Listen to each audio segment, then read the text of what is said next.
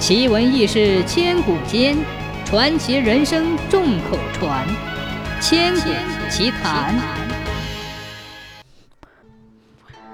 嘉庆年间，浙江咸宁十分繁荣，称得上万商云集。洪氏家族是当地有名的大族，为了纪念先人，洪氏族人在族长的带领下，集资修建了一座精美的祠堂。祠堂完工的第二年。族长见途经永兴桥的商客络绎不绝，便决定在桥上修一座凉亭，给来往的村民和客商提供一个歇脚的场所。族长的提议得到了族人们的拥护，但是建亭的钱从哪里来呢？有人提议叫永兴桥边的那些商户来分摊，但族长说，建凉亭本来就是想给商客做件好事，若是要他们出钱。先别说人家愿不愿意，也违背了我们的初衷啊！商量来商量去，最后还是决定由洪氏子弟再次集资。由于众人前一年刚建造了洪家祠堂，各家的余钱不多，所以再次集资就比较吃力了。最后总算凑到了三百两银子，离总预算还差了一大半。族长听说最近省城的木料紧俏，价格大涨，几乎是一天一个价，于是决定让村里做事牢靠的洪阿三带着这些钱，先去省城购买建造凉亭的木料，其他的费用日后再想办法。这天一早，洪阿三准备出门，可刚一起床，就感到了一阵天旋地转，扑通一声倒在地上，半边身子不能动了。洪阿三的老婆赶紧去请郎中，这个病一时半会儿是好不了的，但是购买木料又不能等，怎么办呢？这时候，洪阿三的大儿子洪刚自告奋勇，说要替父亲去省城跑一趟。洪阿三没有办法，就把一包银子交给了洪刚，再三叮咛一定要好好保管，千万不要耽误了族里的大事。吃过早饭。洪刚背着包袱就急急地上路了，紧赶慢赶，到了晌午时分，离县城差不多不远了。洪刚朝着隐约可见的城门加紧了脚步。突然，一队士兵从城门口跑进来，嘴里大喊着“让开”，为后面一个骑着高头大马的人开道。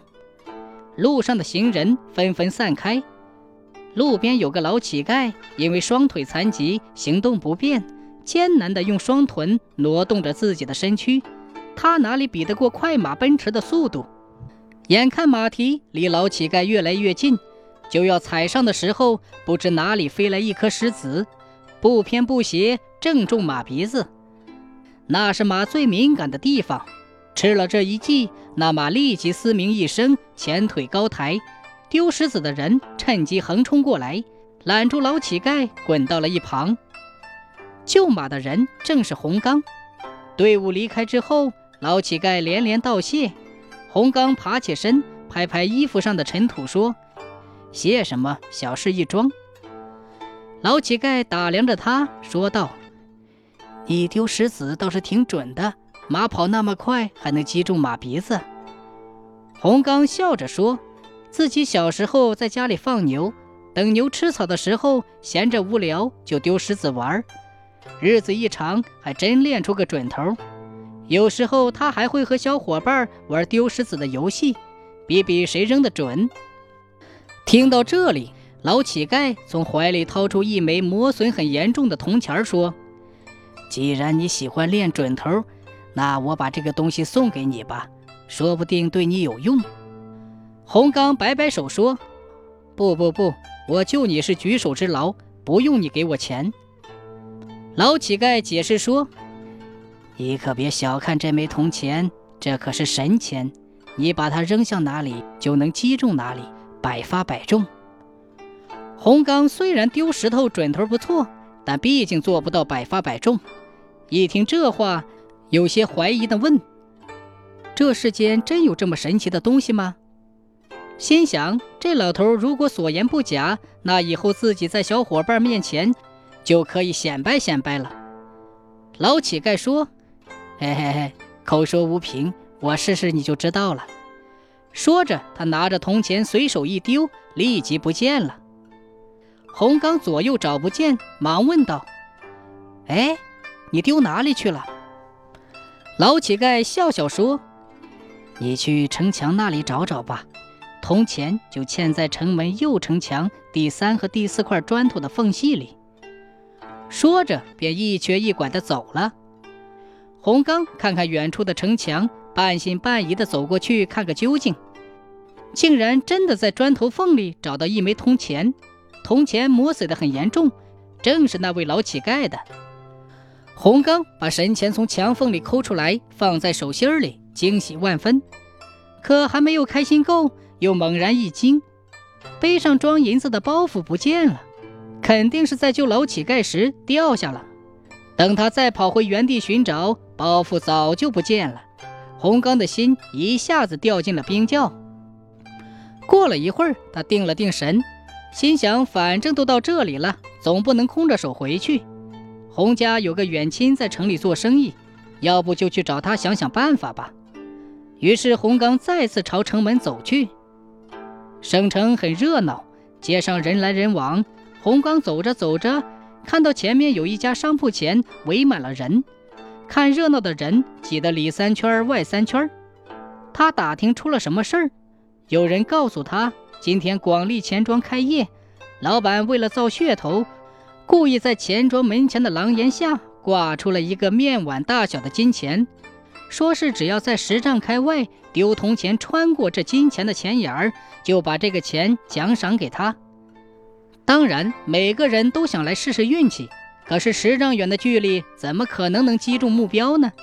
所以直到现在还没有人得手，反而金钱下面的箩筐里已经堆了满满一箩筐丢过去的铜钱。洪刚顿时想起了怀里的神钱，这不正是瞌睡人遇到了枕头吗？他当即挤过人群，报名参加了丢金钱。等到他投掷时，洪刚手捏神钱，虽然知道必定百发百中，但还是习惯性的瞄准了目标，接着用力一掷，嗖的一声，铜钱在空中划出一条弧线，不偏不斜，正好从金钱的眼中穿过。当啷一下，击碎了摆在金钱后面的一个白瓷盘。人群静默片刻，顿时爆发出了欢呼声。钱庄老板铁青着脸，但当着那么多人的面又不能食言，只得把那枚金钱奖赏给洪刚。洪刚捡回神钱，又把金钱卖了，换回六百两银子，不仅买到了建造凉亭的木头，还剩余了不少。凉亭落成之后，洪刚拿着剩下的钱，摆了个免费的茶摊儿。凡是过往的客商和村民，只要口渴，都能到这里喝一杯茶，不要钱。他想，也许哪天那个老乞丐会从这里路过，也能喝上一杯茶，这也算是自己的一种报恩吧。三年后的一个清晨，洪刚在茶摊刚摆了没多久。一个老头便走到了他的跟前，说要喝茶。洪刚一抬头，天哪，这不就是那个老乞丐吗？不过老头今天穿得干干净净，脚也不崴了，好像变了一个人似的。老头也认出了洪刚，脸色一下变了，哪里还顾得上要茶喝，拔腿就走。洪刚感到事情有异，赶紧追上去，抓住老头的胳膊，问怎么回事。老头见无处可逃，只得把事情的原委说了出来。原来那天他给洪刚所谓的神钱，根本就是子虚乌有。一模一样的铜钱，他有两个，墙缝那枚铜钱是他提前塞进去的，这是他行骗惯用的伎俩。一边用无所谓的神钱吸引住洪刚的注意力，一边让同伙偷走洪刚的银子。洪刚穿中金钱眼。其实全靠他平时的训练。洪刚听完又惊又怒，不过转念一想，要不是因为自己觉得手拿神钱必胜无疑，毫无心理负担，还不一定能击中金钱眼呢。这么一来，还是要感谢老头这枚神钱。于是他松开老头的胳膊，说：“罢了，你走吧。我看你一把年纪了，以后再也别干坑蒙拐骗的事了。”老头连连称是，掉头就走了。洪刚总算弄清了神钱的真相，不过他还是坚持在凉亭里摆免费茶摊儿。以后，洪家凉亭提供免费茶水的习俗一代一代的传了下来，成为了当地的美谈。